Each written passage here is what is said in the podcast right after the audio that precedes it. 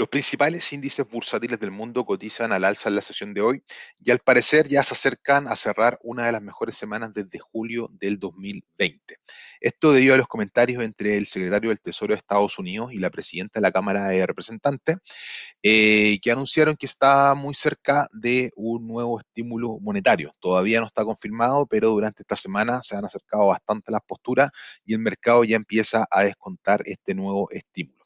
En la vereda contraria tenemos al IBEX, que es el índice de España, eh, donde el gobierno está implementando nuevas medidas de confinamiento debido al fuerte aumento en los casos de COVID-19, lo que claramente afecta a la economía.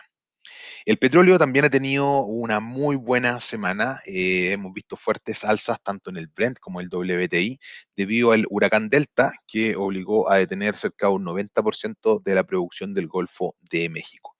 El cobre también es otro commodity con muy buen rendimiento durante esta semana. Eh, mantiene este rally alcista debido a paros que tenemos en la mina Candelaria. De hecho, un tercio de los trabajadores que pertenecen al sindicato eh, paralizaron sus funciones y esto se podría extender a otras mineras. Eh, también las reservas de cobre están en los mínimos desde el año 2005 y junto con esto anoche tuvimos el PMI en China, el PMI China, el cual alcanza 54.8. Así que se espera que el cobre siga subiendo en las próximas sesiones.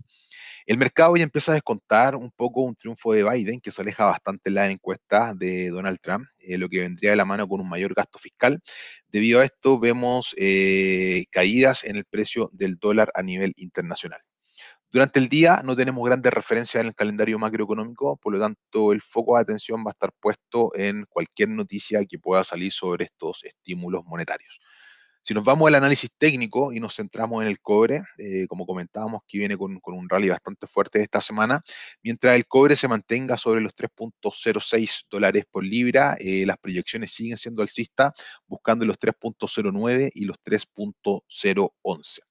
Si nos vamos al dólar index, que es el dólar frente a las seis principales divisas, mientras se mantenga bajo los 93.400, la proyección es bajista, por lo que, comentábamos anteriormente, buscando los 93.150 y los 92.800. Si nos pasamos al euro dólar, eh, la debilidad del dólar hace que el euro dólar pueda romper los 1.18, mientras esta divisa se mantenga sobre los 1.17.900, eh, la proyección es alcista, buscando los 1.18.50 y los 1.18.700. Eh, les recuerdo que de lunes a viernes estamos en nuestro canal de YouTube en Libertech Chile, donde eh, repasamos eh, todo estos análisis técnicos que hacemos ahora en los informes, hacemos algunas operaciones de trading en vivo y los clientes también van compartiendo las posiciones que tienen en el mercado. Así que todos cordialmente invitados para que se puedan conectar en nuestro canal de YouTube Libertech Chile todos los días de lunes a viernes de 9 a 10 de la mañana.